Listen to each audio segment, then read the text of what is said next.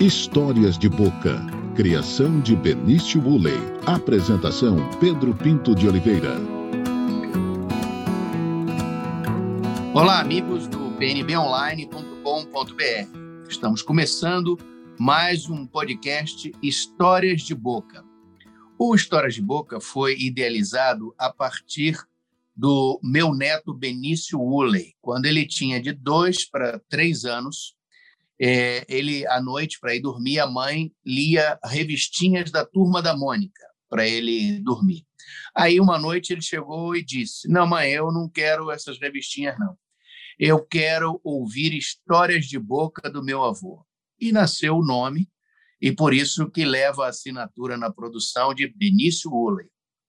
Estamos começando o podcast e hoje trazendo um convidado muito especial, um nome da arte, da cultura, da música de Mato Grosso, que é o maestro Fabrício Carvalho. O Fabrício Carvalho é diretor artístico e maestro titular da Orquestra Sinfônica da UFMT, bacharel em regência orquestral pelo Conservatório Brasileiro de Música do Estado do Rio de Janeiro, é também mestre em música pela Universidade de Campinas, a Unicamp, Desenvolve uma carreira musical como maestro, tendo dirigido importantes orquestras brasileiras como a Sinfônica da Unicamp, SESI Minas, Opus Minas Gerais e a Orquestra de Câmara do Conservatório Brasileiro de Música do Rio de Janeiro. Fabrício criou trilhas, né, Fabrício? É, para o teatro, para a televisão, e já está na história do cinema de Mato Grosso porque fez a trilha sonora do primeiro longa-metragem produzido aqui no estado, a oitava cor do arco-íris do diretor Amauri Tangará.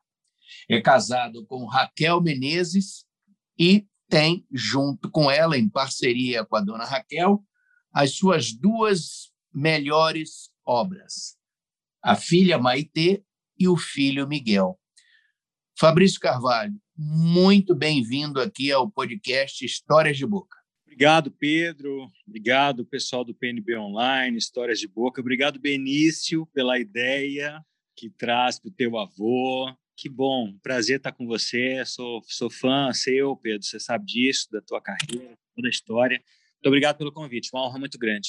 Fabrício, você recebeu a deferência aqui do Histórias de Boca com essa abertura, eu falando um pouco da sua trajetória profissional brilhante. Normalmente eu peço que o, o meu entrevistado se apresente com uma breve ficha técnica. Mas de você eu só quero assim, quantos anos você tem e onde você nasceu? Eu sou paulista, né, de nascimento paulistano da capital. Nasci em 1974, vou fazer 47 anos este ano. Legal. Então, é o seguinte, me explica como é que o paulistano Fabrício Carvalho veio parar aqui em Cuiabá. Nós somos os paus rodados. Isso, exatamente, pau rodado, com muita alegria. Pedro, eu, eu sou filho de um engenheiro, de uma professora, e meu pai tinha uma pequena empresa de, de construção civil, minha mãe professora da rede pública em São Paulo, e mercado saturado em São Paulo, final da década de, de 70, 80, início da década de 80. Meu pai recebeu um convite para vir para Mato Grosso fazer silos de armazenamento de grãos, porque Mato Grosso já começava a despontar como um grande produtor de grãos, final da década de 70, a imigração vindo para cá, o início da década de 80, e não tinha onde uh, estocar né? Não tinha onde armazenar. Começava-se a produzir muito e não tinha onde se armazenar. Então tinha uma, uma empresa chamada Armazém Gerais Cuiabá que contratou meu pai e o mercado saturado em São Paulo falou: meu pai, vou, né? Vou fazer uma obra, mais uma obra de tantas que fez. E veio, no início da década de 80, 82, 83, e se encantou com a cidade. O Eldorado brasileiro, né? Essa coisa idealista de começar uma nova história, uh, mercado super né, novinho, né, uma cidade linda, um sol maravilhoso. Uma das coisas que encantou meu pai à época foi a UFMT, né, é, a Fernando Correia ainda é, unificado, não tinha duplicação ainda da ponte do Rio Cochipó até a saída de Rondonópolis, pai ficou hospedado ali. Então, quando entrou um pouquinho para cá, viu a UFMT do lado direito de quem vinha dos Cochipó para o centro, A obra ficava no, no final do distrito industrial, né? E se encantou, falou: não, aqui eu acho que é um lugar bacana, né? Conheceu a orquestra sinfônica, foi atrás, né? E aí trouxe a família, né? Exatamente em 1984. Minha mãe, meu irmão mais velho, mim, minha irmã, caçulinha ainda. E final de 84 viemos para Cuiabá, comecei a estudar já na quinta série aqui, já ingressei na escola preparatória de instrumentistas da Orquestra Sinfônica, já entrei na UFMT logo em 1986, estudando na orquestra, nadando no parque aquático, e aí começa a nossa relação, né? Então foi foi laboral do meu pai vindo para cá, minha mãe se encantou com a cidade também e, enfim, amor à primeira vista com Cuiabá. Quer dizer que então a gente pode dizer que o maestro é, o artista é fruto do desenvolvimento do agronegócio em Mato Grosso. Ah. Você foi cultivado a partir do agronegócio, né, Fabrício?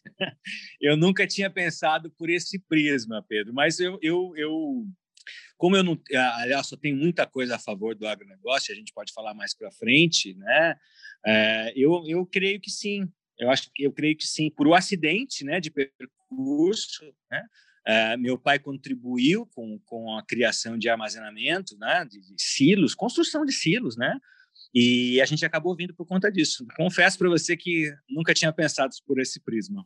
Legal. Agora vamos, vamos tratar do seu assunto, do nosso assunto aqui do podcast, senão o pessoal da AMPA, da FAMATO, pode ficar preocupado de você ser candidato de, da liderança de uma dessas entidades aí com o cultivo da música para o campo. Fabrício, deixa eu perguntar uma coisa. Você falou que tem 47 anos, essa história tem 40 anos, então você tinha sete aninhos e ainda não, ainda não estava regendo nenhuma orquestra, né? certamente. Eu entrevistei é, o maestro Altamiro Carrilho, que é um dos grandes nomes da, da música brasileira, do chorinho.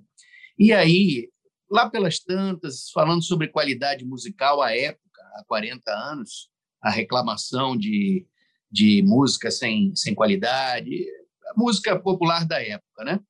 E ele disse: meu filho, música boa precisa ter três elementos em equilíbrio: harmonia, ritmo e melodia.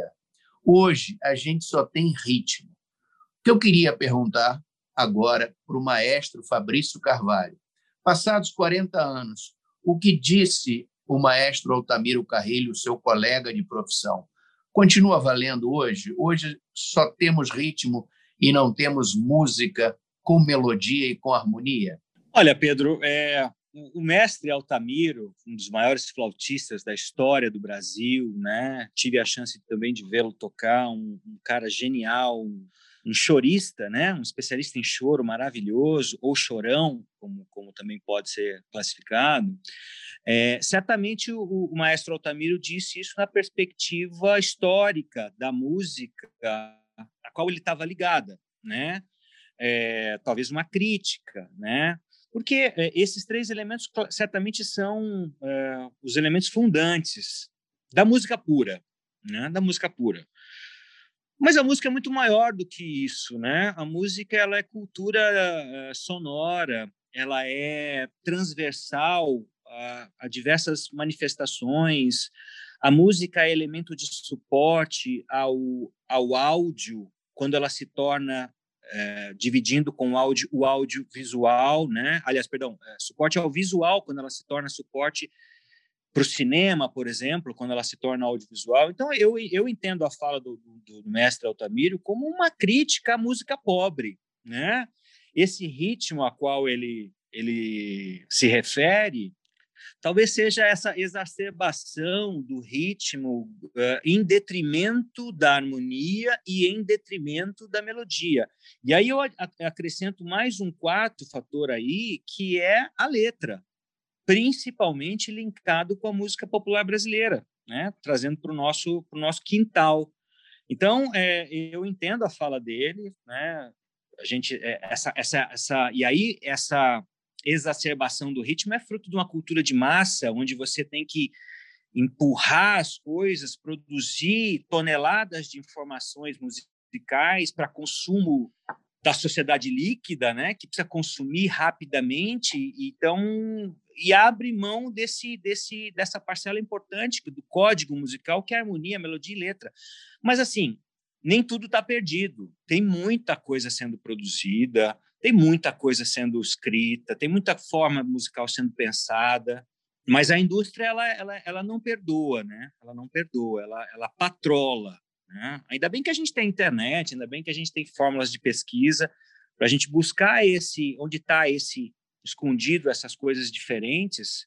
Mas eu entendo a fala dele e, e ele, acho que o mestre Atomiro morreu há uns, há uns seis, sete anos atrás, se foi tudo isso.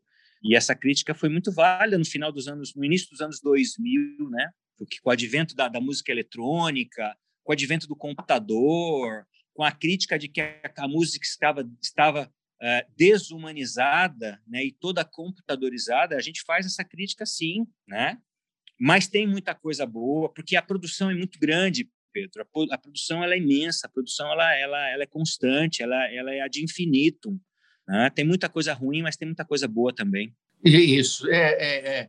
grandezas e mazelas, né, Fabrício? Agora, deixa eu te perguntar uma coisa que me interessou muito do ponto de vista da, da, da produção, da escritura, é, da criação. Quando a gente falou aqui que vocês fez, trabalhou com peças de teatro, televisão e, e o cinema. Eu queria perguntar assim, para o maestro, para quem produz a música, existe alguma distinção? Ou qual distinção você marcaria como a coisa assim é, mais interessante e que mais te desafiou fazendo música para teatro, para cinema e para televisão, Fabrício? Pedro, eu gosto muito dessa coisa da música transversal, sabe? É, acho que a música é um, é um super elemento de suporte, ela, ela, ela se comunica por si só, ela é a, a, a linha de, da minha vida, né? Mas eu acho que ela é tão grande e ela pode ter outros, outras fontes de apoio e apoiar outras fontes também, que ela se torna muito maior do que ela mesma, né? Então, e eu gosto muito dessa coisa da música linkada com o audiovisual. É, essas experiências que eu tive profissionalmente, eu sou muito grato a elas, sabe? Porque elas ampliaram demais o meu conceito musical. Eu, eu fiz uma matéria no mestrado da Unicamp com um professor chamado Claudinei Carrasco. Né? É, Claudinei Carrasco, inclusive, ele é irmão do Valcir Carrasco, autor de novelas da Globo, famoso, importante, autor de novelas consagradas. O Claudinei, ele é irmão do Valcir e ele deu uma matéria no mestrado sobre policromia sonora. Que, pô, que diabo é isso, né? Policromia sonora é a cor da música. É quando o compositor precisa olhar uma cena, uma imagem e criar uma estética musical para dar suporte emocional àquilo. A história da música mostra que quem, quem começa um pouco essa história, quem define um pouco isso é Wagner, Richard Wagner, compositor romântico, né? autor de óperas famosas como Anel de Libelungo, Os Mestres Cantores, As Valquírias, né? Richard Wagner é alemão o, o, o, Wagner estipula isso como o leitmotiv. E essa, essa expressão leitmotiv ela é utilizada até hoje para representar o tema do personagem. Então, hoje você tem a mocinha e o, e o, e o galã, você tem o tema do personagem na novela. Aquela cena do filme de, de energia, você tem o tema da cena do filme. Então, Wagner aqui começa a escrever. Então, eu adoro isso. Eu adoro enxergar a cor da música associada à cena. Então, é, voltando na tua pergunta, fazer essas, é, é, viver essas experiências foi, foi muito importante, foi muito importante, muito muito estudo, né? É, música para teatro, ela não pode concorrer com a cena, música para cinema não pode concorrer com a cena, não pode concorrer, por exemplo, com fala, ela tem que ter é, o embasamento de, do lugar dela e muitas vezes ela fala, ela fala pelo personagem, né? Então, isso é muito importante, isso é muito referencial em obras de, de, de cineastas, né? Como, por exemplo, a dupla John Williams e Steven Spielberg.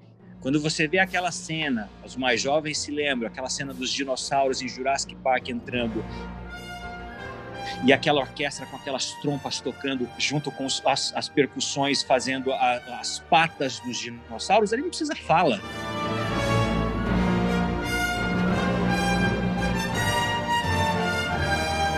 Ali está muito claro isso isso, isso, essa policromia sonora me encanta muito e eu, eu é desafiador, sim, sem dúvida nenhuma, complementando a tua pergunta. Mas é um prazer, eu, eu gosto muito. Gosto muito da música pura, acho que tem hora que a gente precisa parar e ouvir somente. Mas a, a, desde a ópera, né? desde o século XVII, no início, final do século XVI, século XVII, quando você tinha o, o espetáculo é, cênico e, e, e, pequenos conjuntos instrumentais, e chegando no início do século XX com uma pianola ou um pianeiro fazendo as trilhas sonoras do, do, cinema mudo antes do século antes do, de, de 1920 quando ainda não, não, existia som no cinema né? É, muito importante então eu, eu, vejo isso como uma riqueza muito grande adoro fazer concertos de trilha sonora onde você coloca aí sim exagera e aqui em Mato Grosso Pedro a gente exagerou mais ainda. A gente colocou a trilha sonora com a, com a Sinfônica da UFMT ao vivo, com a, um super telão de LED, com aquela definição sensacional, e atores do, fazendo os personagens próximo do, do público. Né? Então, é um espetáculo quase 4D. Então, com isso, a valorização da música, que é o meu cavalo de batalha, é, ela, ela se torna estratégica. E eu acho que esse é um grande desafio e a gente tem feito isso muito bem. Agora, Fabrício, vamos falar aqui. Nós estamos dividindo os bastidores, as histórias de boca, e essa é uma história para ser dividida com as pessoas que estão nos ouvindo, porque além do teatro, da televisão, do cinema, quase que o maestro Fabrício Carvalho faz a sua estreia também nas campanhas eleitorais, né? E aí quase, porque quase se deu uma parceria sua com o Tiago Mourão, que é ator, roteirista e também é, é um músico e que já fez vários leitmotivs para campanhas eleitorais, que era a música do então candidato ao Senado Otaviano Pivetta, o atual vice-governador Otaviano Pivetta. Ele desistiu a candidatura, está aí o, o, Carlos Fávaro eleito, ele saiu do PDT. O que, que frustrou mais? Não ter é, realizado essa parceria efetivamente indo a público com a bela a bela música e a bela construção que você e o Tiago Mourão fizeram ou foi a desistência e a debandada do Otaviano Piveta do PDT? Pedro, eu não tenho dúvida nenhuma nenhum constrangimento em dizer que foi a música. Primeiro porque o Tiago, é, Tiago Mourão, né? Um ator sensacional, um artista, né? Um artista completo. Para quem ainda não sabe quem é Tiago Mourão, é só lembrar do Nhodito, né? E do é, O Chodito é, é, a, é a cara dele atual, né? É, o Ailon. É o Ailon, né? Dentre tantos outros personagens que o Tiago fez, desde a época do, teatro, do, do teatro do grupo Anima, da Escola Técnica, Segredos de Liquidificador, várias peças importantes.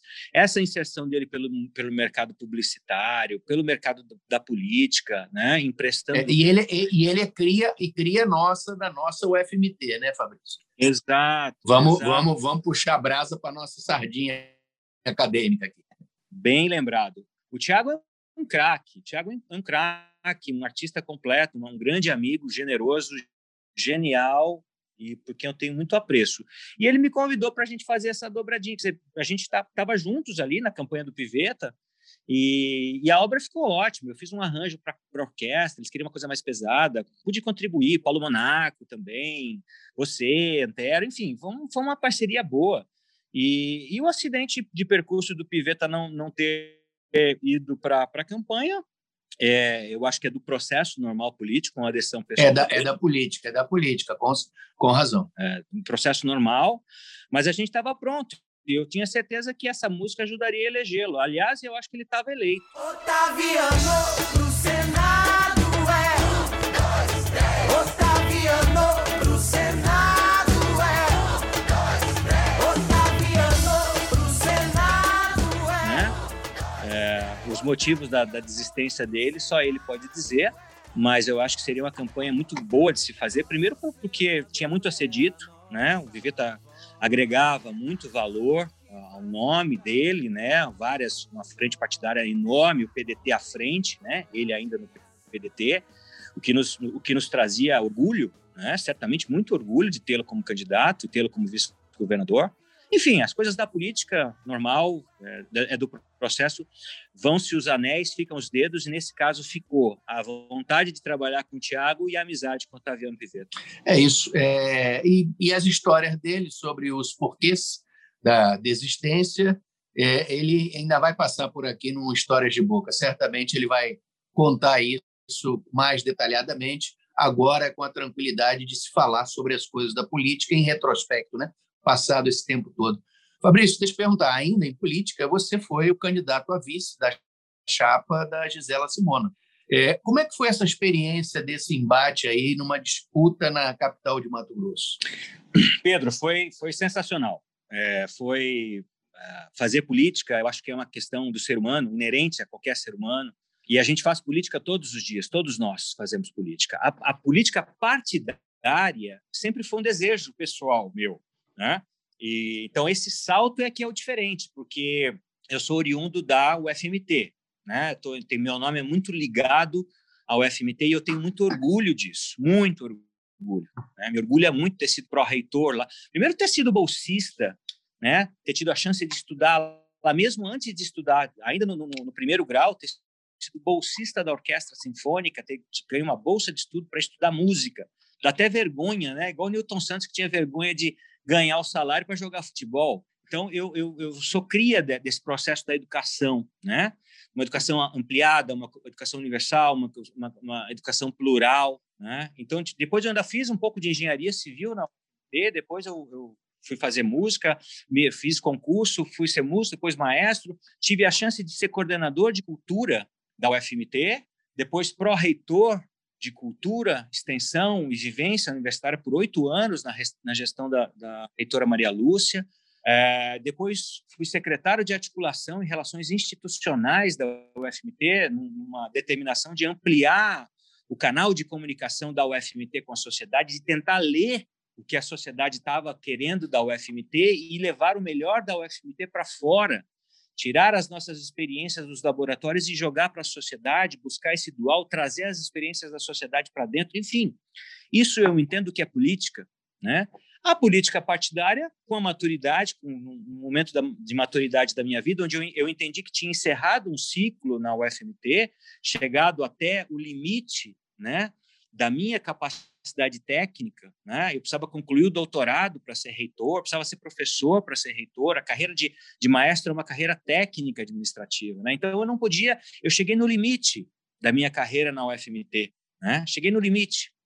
E lá então agora eu preciso sair, né? E como é que sai? Fazendo política, uh, tentando ajudar, levar essa experiência da academia para o mundo entre aspas real. É fazendo política partidária Ingressei no PDT uh, eh, e imediatamente assumi a direção do Diretório Municipal de Cuiabá com o objetivo de organizar o diretório. Estava bem complicado em termos financeiros, em termos uh, fiscais, uh, administrativos, muita bagunça né, de gestões passadas. Então a gente, eu entrei para organizar isso e fazer direito como eu fiz na UFMT, como eu fiz na minha vida toda, né? E organizamos e o meu nome, o meu nome ele, ele, ele ganha um relevo, né, um destaque, e naturalmente naquele processo, quem vai ser candidato a prefeito, o PDT lança né, a ideia do, do maestro Fabrício como prefeito, como uma alternativa a tudo que estava ali.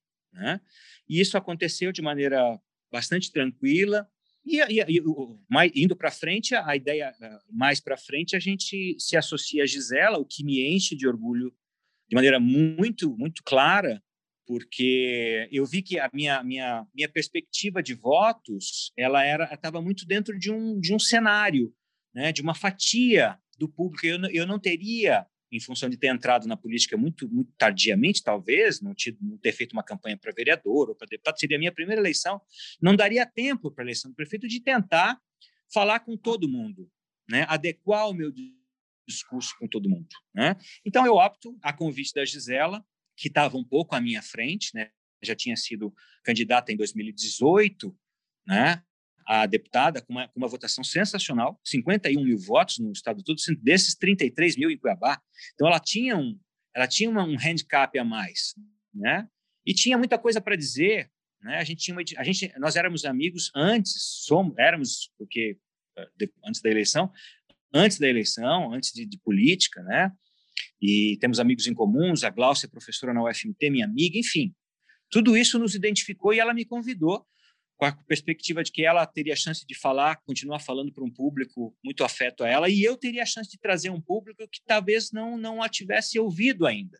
As universidades, a, a galera, a juventude com quem eu trabalhei, enfim, complementares. E aí começa a nossa, a nossa missão, e foi uma missão de muito aprendizado: 52.191 votos, não é pouca coisa, terceiro lugar, que eu aprendi demais, aprendi muito, vivi por dentro de uma eleição. Fabrício, é, você pode dizer assim que esse aprendizado e essa experiência, você pretende ser candidato em 2022? Pedro, provavelmente sim, por tudo isso que eu falei, né? Eu tenho 46 anos, acho que com uma certa maturidade, né? Trabalho prestado, né? Bem coisa de político isso, né? É, é trabalho prestado, trabalho é, prestado trabalho... é ótimo. É quase um ato Mas, assim, um bom partido, um bom projeto de, de, de, cidade. Conheço bem a cidade hoje, depois da eleição, né? Muito mais sólido, muito mais experiente.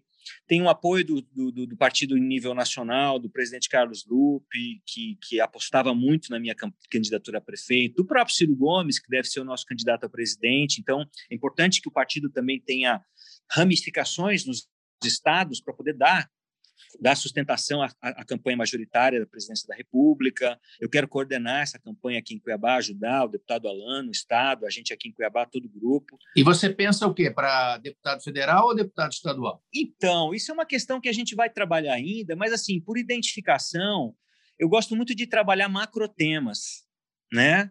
Os macrotemas do Estado, as, as grandes áreas do Estado. Como a gente faz para começar um projeto de pesquisa? Já que a minha área é oriunda da universidade, a gente identifica os macrotemas. E os macrotemas de Mato Grosso, para mim, são muito caros. Né? Um, por exemplo, que a gente pode, tá, pode citar, é uma reforma fiscal tributária. Discutir a Lei Candir, por exemplo, que é uma lei que, que, no meu entendimento, precisa ser discutida, porque eu acho que ela já deu o que tinha que dar para Mato Grosso, e a gente precisa rever que eu acho que Mato Grosso perde. E aí não é acho ou deixo de achar porque eu quero, porque a gente vai precisar, precisamos fazer um trabalho de levantar o quanto que a gente está deixando de arrecadar ICMS no Estado em detrimento da exportação. E aí, é, é, esse é um trabalho do, da Câmara Federal, né? discutir a educação. Essa coisa, por exemplo, Pedro, da, da, da das, das, emendas parlamentares que os deputados trazem. Isso é uma coisa que a gente precisa também discutir, porque isso só tem no Brasil. Isso é igual jabuticaba. Só tem no Brasil isso. Né? Então, é, é, a, a, discussão dos macrotemas, eu acho que cabe a, aos parlamentos. Eu acho que, inclusive, eu tenho uma, uma, uma, uma vocação para isso. Se a gente vai fazer isso em nível estadual ou em federal, a gente mais para frente a gente vai definir. Mas eu, eu, eu, eu continuo animado de ajudar a minha cidade, ajudar meu estado, ajudar meu país, né? devolver Isso um é bom, Fabrício. É, devolver para a sociedade o que a sociedade me deu. Deixa eu perguntar uma coisa agora. Você também é empresário, é sócio proprietário da Companhia Sinfônica, que é uma das três maiores produtoras de eventos artísticos do Brasil, não é? E que já teve com trabalho nos Estados Unidos, México, França, Paraguai. Eu quero saber o seguinte: como é que foi para a Companhia Sinfônica passar ou como está sendo passar pela, pela pandemia. Nesse aspecto é, do lugar da música, de eventos, e a sua impressão do país nessa situação. Quer dizer, é, para o empresário, uma pergunta e a outra pergunta para o cidadão. Bom, é, a pandemia ela nos mostrou problemas graves né, nos mais variados, nas mais variadas vertentes, a começar com a questão da saúde pública. Primeiro que ninguém estava preparado para uma pandemia, não tem uma regra, não tem um manual da pandemia, né? Então, é, empresarialmente, Pedro, eu acho que a gente foi profundamente afetado, principalmente nessa área de eventos, nessa área que, em tese, não tem uma importância tão primária para a sociedade. Se você eliminar hospitais, alimentação, produção de alimento, você mata a sociedade. Se você eliminar eventos, você não destrói a sociedade no primeiro momento. Você vai destruir a longo prazo pela inanição cultural, pela falta de, de, da, bio, da bioenergia que o acesso à cultura traz às pessoas. Mas, enfim, o setor de eventos foi o primeiro a parar e será o último a voltar. Isso é fato. E como isso gera gera um impacto no PIB brasileiro na ordem de 1,2% no PIB, isso precisa ser considerado. Né? Isso gera milhões de empregos no Brasil todo, né? de ordem direta e de ordem indireta. Então, isso precisa ser considerado. Né? É. Então, isso tudo que a gente passou ano passado e continua passando, né? Uh, a gente precisa, precisa pensar isso da ótica do trabalhador brasileiro. Né? O ano passado a gente teve o advento da lei Aldir Blanc, quase no final do ano, que socorreu ali emergencialmente parte dos artistas produtores e parte dos, das casas de espetáculos, o que é importante, né? Uh, em que pese não ter sido uma iniciativa do, do, do, executivo, e sim do Congresso, o que é bom, a gente percebeu o Congresso uh, trabalhando nisso, acabou socorrendo e a gente está vendo os benefícios da lei Aldir Blanc. Né? Mas, enfim, eu acho que empresarialmente é, isso, vai, isso vai trazer um, um dilema muito forte para a sociedade, porque muita gente vai quebrar, Pedro. É. Quebrar empresarialmente. E já quebrou, né? Já quebrou, vai continuar quebrando. E os contratos que foram feitos? Como é que isso vai, vai é, repercutir no mercado essa solidez que a gente apresentava. Então, ficarão os mais fortes, os menores quebrarão, e aí a gente não vê um auxílio uh, direto a essas empresas, porque o, o, o, Brasil todo precisa de auxílio. Né? Então, uh, me preocupa muito a situação uh, da cultura, né? Do, do, do, trabalhador da cultura, do trabalhador de eventos, do, do garçom, dos, dos bufês, de tudo isso que gera essa bioenergia do bom humor da sociedade, né, que num primeiro momento, como eu falei agora há pouco, pode não ser de sobrevivência primária, mas é de sobrevivência da inteligência e da alma da, das pessoas. Você vê a importância que foi o acesso à cultura, né? Nesse primeiro ano de pandemia, quando as pessoas começaram a se reinventar, ouvir novas coisas e, e os artistas migrando para as lives, os podcasts. Eu ouvi o, o Fred Parma no, no podcast contigo falando da importância dos podcasts. Concordo. A inteligência teve que se sobressair e todo mundo foi pensar em novas coisas, as pessoas foram estudar novas coisas, repensar, porque a gente precisou parar. Agora, uh, quem não tinha a solidez de um, de um, de um, de um, de um salário. Isso, esse, esse, infelizmente, teve prejuízos enormes e a cultura ajudou. Mas é, eu não vi muita ajuda à cultura e principalmente aos trabalhadores de evento. Então, é preocupante do ponto de vista do empresário. É, nós não demitimos ninguém, não demitimos, conseguimos não demitir, né, segurando as famílias, diminuindo, uh, entrando em, em, em, custos da empresa, diminuindo tudo, apertando tudo, para não causar desemprego, né? mas não, não, não está fácil. E com essa segunda onda, em função da irresponsabilidade dos governantes, muita gente ainda vai conseguir, vai continuar sofrendo. É, é, é o sofrimento daqueles que ficam vivos e a dor daqueles que perdem a, os amigos, os familiares, né? É um dilema, né, Fabrício? É um dilema, é um dilema. É, é duro isso. Você tem que, né? Eu entendo a necessidade do, do lockdown no momento em que a gente está com picos de duas mil mortes. Eu, eu, eu entendo, estou de acordo, e ao mesmo tempo entendo que o governo precisa socorrer aqueles que estão em possibilidade de trabalhar. Por exemplo, se Mato Grosso hoje, e a gente é, é mais fácil falar isso agora e depois do pacote que o governador Mauro Mendes lançou, né, de ajuda ao empresário agora e, e que é certo a gente tem que aplaudir. Foi uma boa, uma boa uma boa medida, isso, isso tem que ser reconhecido. Eu não sou daqueles que torcem pelo caos, não. Se acerta, a gente tem que aplaudir, reconhecer e ir para frente. Mas se fecha tudo, a gente quebra. E se quebra, o, desemprego aumenta, o impacto na saúde pública é maior, a criminalidade aumenta, quer dizer, esse ciclo vicioso, ele vai tomando uma forma terrível. Então, agora é hora de parar, é hora de vacinar e é hora de socorrer aqueles que precisam trabalhar e não podem. É isso que a gente precisa. Mato Grosso hoje, graças a Deus, tem um superávit, a gente conseguiu equalizar as contas e estamos com a como a gente diz no interior, com a burra cheia de dinheiro, ótimo, super importante, parabéns secretário Rogério Galo, toda a sua equipe e o governador Mauro Mendes. Mas é preciso olhar aqueles que precisam, porque não adianta nada. O Estado está com dinheiro no caixa e a população morrendo de fome, quebrando, o empresariado quebrando. Então, esse equilíbrio, numa hora de, de, de pandemia, de caos total, é necessário a mão forte do Estado, sim, a mão forte do Estado para socorrer aqueles que precisam. Então, eu acredito muito nesse equilíbrio entre saúde, finanças, economia e bem-estar social. Fabrício, muito obrigado pela sua presença aqui nos Histórias de Boca. E eu quero, começamos com a música e eu quero terminar com a música. Revele para o público do pnbonline.com.br o que não pode faltar na playlist de Fabrício Carvalho. Puxa vida, cara.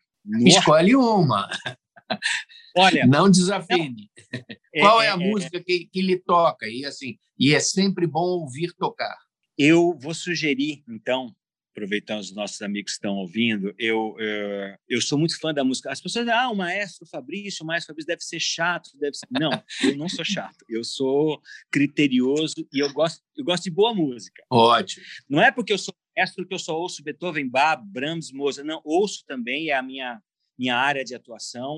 E, mas eu sou muito adepto da música popular brasileira, muito, muito, muito. Meu pai me ensinou a tocar violão muito cedo e foi pela música popular brasileira.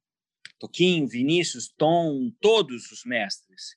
E mais para frente a gente vai se identificando com alguns compositores que calam e falam fundo na sua alma. Quando eu fui para o mestrado estudar música, fazer eu fui sozinho, sem grana, estudante, sabe, quebrado e e aí eu ouvia rádio, né? Não tinha CD, então eu ouvia rádio. E lá em Campinas eu escutava rádio educativa.